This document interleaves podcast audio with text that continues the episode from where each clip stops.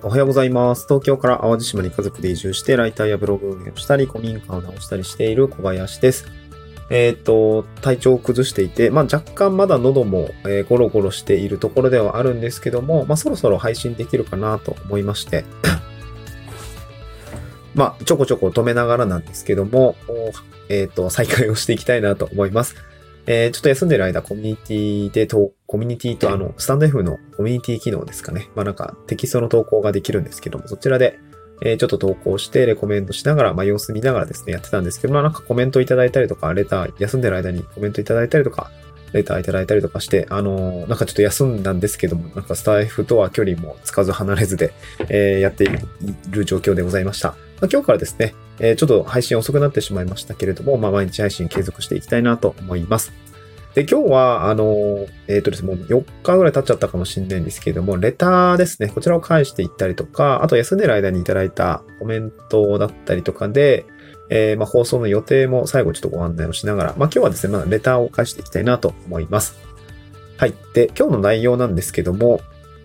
まあ、移住できる人、移住できない人の意外な差というタイトルでお話はしていくんですけども、内容的にはレターいただいた内容の、ま、回答にもなります。まあ、久々にレターをいただいたので、まあ、どういう内容かっていうのを簡単にご紹介して、まあ、今日のポイントである移住できる人、移住できない人の意外な差ということで、え僕なりの見解を回答したいなと思います。で、レターの内容ですね、ま、ざっくり、ま、どうしようかな。読み上げる、ロンさんという方からいただきました。ありがとうございます。えっ、と、ロンさんですね。まあ、ごか、えっ、と、家族、大阪在住で、え3人の子供を抱えて、2年半前に独立しています。ということで、えー会社経営されているんですけども、まあ、えっ、とです。で、まあ、独立状態ということなので、まあ、いつでも移住はできるんですけども、まあ、ご両親の介護だったりとか、子供たちの教育環境のために、まあ、あと10年ぐらいは移住できないんじゃないかな、というふうに考えていると。うんうんで、まあ、トレーダーというお仕事をされてるみたいで、めっちゃすごいなと思うんですけど、毎日動く金額が大きくて、毎月の利益も不安定ということで、で、その中で毎月役員報酬で生活していますということで、めちゃめちゃすごいなと思うんですけど、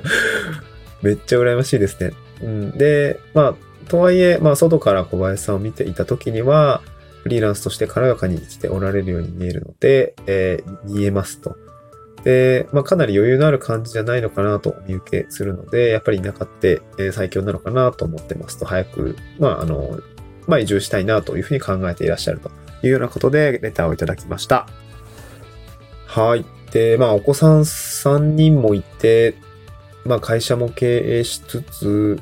っていう状況が僕とはやっぱちょっと全然 違うので、まあ、僕が今子供2歳、4歳で、まあ、個人事業主というような形で、えっ、と、なんていうんですかね、うん、なんていうんだろう、うん、まあまあ、手はかかる子供たちはいるし、まあ似たような状況ではありつつも、僕は別にデイトレ、デイトレで稼げることもなく、もう毎日コツコツ必死に目の前の仕事を頑張っていくっていう感じなので、あなんかいただいた、あーレターいただいた方より結構しんどい し、しんどいというか、金に余裕はなさそうな感じするんですけど、まあ確かにお子さん3人もいると、養育費とか教育費かかったりもするようなところもあるし、収入が不安定とかだと、やっぱりその部分の不安定すごく大きいものなのかなというふうに推察をしました。うん。で、これ僕自身も会社員をやっていた時の安定的な収入がある状態で、まあ今の自分を見た時には、こいつなんで移住できてやっていけてんのってすごく思うなと思ったんですけど、まあ実際移住してみて、移住前のの自分と比較した時に、まあ、移住できる人と移住できない人の、まあ、意外な差って何なのかなっていうところを、まあ、今日は話してみたいなと思いますね。そほどあるかなと思います。まあ、参考になるところもあれば、うーん参考にならない部分もあるかなと思いますし、あーそうは言われてもって思うところもあるかなと思うんですけど、なんか3つポイントがあるかなと思って、これを話していきたいなと思います。で、一つは、これもめちゃくちゃ耳が痛いんですけど、僕も、あの、会社の時そうだったんですが、身軽さがある人ほどです、やっぱり地方移住はしやすいのかなと思います。身軽さですね。家族持ってるとなかなか身軽さというところでやっぱ足かせかかってくると思うので、このあたりは、まあ、あの、耳が痛い話というふうに僕も、あの、感じながら話しています。これが一つですね。で、もう一つは、あの、これは誰でも同じなんですけど、変化を許容できるか否か。まあ、実験思考があるかと言ってもいいかもしれないです。これが二つ目ですね。で、最後3つ目は、まあ、少し行動に落とすとするならば、こういうことが多分言えるだろうなと思うんですけど、計画的な無計画さを持つっていうことの大切さみたいなところも話してみたいなと思います。でまず一つなんですけども、やっぱ身軽さがある人ほど地方移住はしやすいなというところはもうめちゃくちゃ僕自身実感もしています。で家族がいるときついですよね。まあ親の介護もあったりとか、子供たちの部分だったりとかを考えると、やっぱりこれはなかなか大変かなと思いますね。うん、僕、末っ子なんですけど3、3人兄弟の末っ子なんですけども、長男が実家を見てくれていたりして、で、子供たち、僕も東京にね、あの、すぐ出たので、で、かなり年が離れて11、3個ぐらい上の兄なんですけど、あの、両親を見てくれていて、まあ、父は亡くなりましたが、母、まあ、ちょっと介護が必要になってますので、見ていただいているというような状況がある、ある、あります。で、これがまあね、それが、両親の介護を見ながらだとやっぱりちょっと難しいと思うし、えー、子供の養育費という観点で言えば、僕も子供2歳、4歳で、本当にお金がかかるなというところを実感してし、これからね、もっとお金がかかるんだろうなと思うと、なかなかそのあたり、かかっている状態でなかなかその変化を許容するってなかなか難しいのかなと思います。うん。まあでも一方で、あの、現状独身だったりとか、まあ、あとは移住、周りの移住者の方を見ていると、まあ、子供がいらっしゃらない、その大人二人、うん、パートナーとの移住っていうところが、やっぱり動きやすいんだろうなと思って、もう指加えて羨ましいなと思いながら見ています。で、まあ別に愚痴になるわけじゃないんですけど、子供いない状態で大人二人のパートナーでの、まあ移住っていうところは、まあめっちゃ楽だと思います、ぶっちゃけ。二人だったら仕事もね、お互いせ、あの、頑張ったら、まあ持ちつ持たれつでできると思うし、あの、何かこう移住をする人って、こうアクティビティを、アクティビティさを持っている人が多いのかなと思うんです。あ、あこういうことに挑戦したいとか、田舎暮らしに挑戦したいとか、まあ、発信を挑戦してみたいとかってやっぱたくさんあると思うんですけど、やっぱできるんですよね、別に。生活が変わっても何とか飯は食っていけるだろうし。まあ、大人二人なんで別にね、あの、まあ、独身かける2みたいなとこもあったりするじゃないですか。と、パートナーとの時間とも大切だと思うんですけど、まあ、ってなるとやっぱ活動量は多くなるので、そのあたりやっぱ移住後のね、生計立てるだったりとか、移住後の新しい生活を組み立てていくにあたってはかなり有利なのかなと思っていて、やっぱ子連れとか、えー、介護がある状態だとなかなかしんどいのかなと思うので、やっぱ身軽さ、身軽さがある人については移住を考えているのであれば早めに移住を試してみるっていうのはちょっと次の話もつながるんですけど、やってみた方、やってみるのは、まあ、やりやすい状況にあるよ、まあけうん、なんかそういう状況にはあるよっていうとこだけはご理解いただけるといいんじゃないのかなと思いますね。うん。で、まあ、二つ目ですね。変化を許容できるか否かを持つまあ、そういう考え方を持つ。ダメなら戻ればいいという実験思考というふうに僕は言あの、過去の放送でも言った気がするんですが、まあ、結構僕も移住してから本当に思うのは、ダメなら戻ればいいやという考えがあるのとないのだと、やっぱり全然違うなと思いました。まあ実際結構勢いで辞めた、あの会社辞めたりとか移住してみたんですけども、会社員の時はやっぱり安定志向だったりとか変化をなかなか許容できないスタンスではあったんですけど、まあそれは本当に何がきっかけでもないところもあるし、まあ子供が生まれるっていうところもあったんですが、やっぱりこう、えいっと、いざ外に出てみると、えー、変化に、一度変大きな変化を、まあ、なんていうの、一つ成功体験として持てるとですね、なんか変化を許容できる姿勢だったりとか、ちょっと、あの、体勢がつきますね。で、そうなっていくと結構いい循環ができていて、変化を許容できるか否かっていうところが、なんか、うん、口が広がったというか、まあまあ、ダメだったらまあ戻ればいいかっていうような感じにだんだん慣れていくので、このあたりはすごく、なんて言うんでしょう。移住においてはかなり、個人的には大事なポイントかなと思います。変化を許容できるか否かですね。まあ、なので、身近なことから少しずつ何かを変えていくっていう、なんか本当に小さな、あの、ところを変えていくというところになんか慣れさせていくのもいいんじゃないのかなと思いますね。まあなんかレターいただいた、アーロンさんについては、まああと10年は移住できないんじゃないかって、この10年がちょっとずつの変化の中で、それが8年でもいけそうだとか、5年でもいけそうだとか、うんなんかそういう気持ちの変化につながったらいいのかなと思いましたね。うん。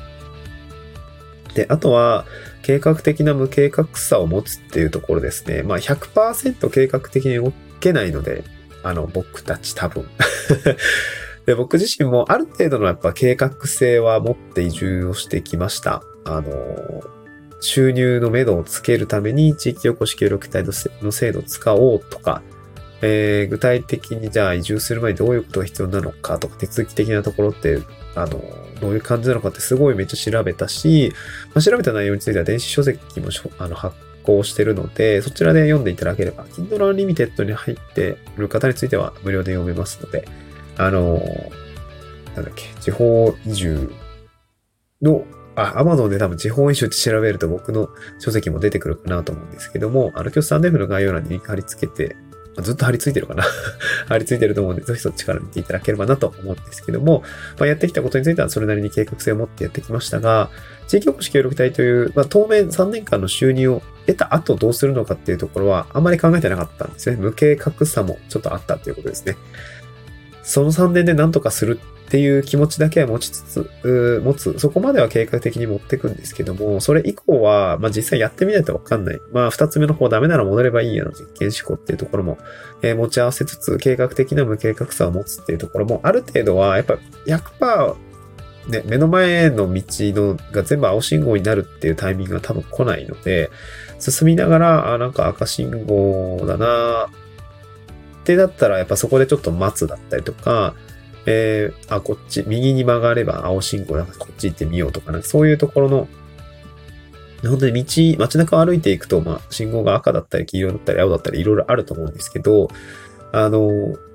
ね、やっぱり僕ら進路を変えるじゃないですか。進路を変えたりとか、待ったりとか、まあ、もしくはそのなんか鍛えたりとか、スキルをアップしたりとか、なんかそういうところで、まあ走りながら考えるようなところも、まあ一定、一定の、なんていうんですかね、うん、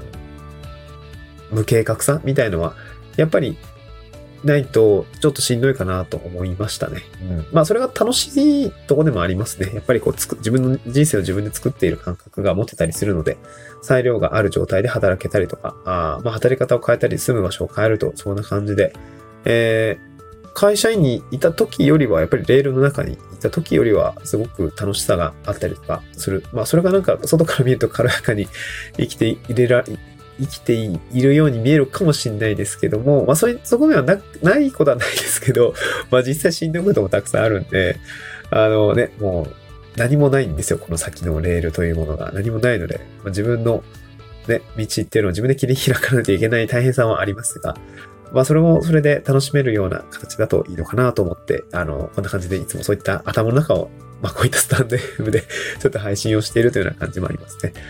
まあ、やっぱり移住っていうところが大きな転機になりましたので、働き方も変わったし、暮らし方も変わったので、僕としては移住については肯定的に捉えたいですけれども、やっぱり昨今、移住して失敗したとか、炎上したっていうケースもあったりもするので、やっぱりここはご自身の生活も大切にしていただきながら、うん、まあ、移住も別にしなかったらしなかったで、しないなりの人生は待っていると思うし、それがいい悪いというわけではないと思いますが、まあなんかやっぱ僕もいつか死ぬと思っているので、うん、やりたいことはやってから死んでおこうかなというふうには感じますね。やっぱ父が亡くなった時とか、なんかそういう気持ちにより一層強くなりましたね。うん、そうですね。やっぱ自分の人生もあいつか死を迎えていくんだなっていうところが、あの、すごく実感が持てた出来事だったので、まあそういう悔いのない生き方として、僕にとっては移住という経験がすごく、まあその変化を許容するにあたっては、あの、いい、なんて、題材だったというか、ああ、移住してみて、自分ちょっと変わったなって思ったりもしたし、働き方を変えてみて、ああ、変われたなって思うところもあったので、うん、なんかやっぱり少しずつ何かを変えていくっていうところが、まあタイミングもあると思うんですけども、そういうことが積み重なって、えー、また仕事だったり生活というのが少しずつ変化して動いていくのかなというふうに感じたという話でございました。えー、レターありがとうございました。また皆さんのレターもお待ちしております。はい、今日は久々だったんですけども、ちょっとね、話すのが、口がめっちゃ硬い状態ですけども、また、あえっ、ー、と、えっ、ー、と、この後もですね、コミュニティ機能でいただいたコメントとかも、また返していきたいなと思います。コミュニティの投稿で、えーコメントいただいた方については、あの、ちょっとお待ち、明日以降お待ちいただければなと思います。今日も聞いてくださってありがとうございました。失礼します。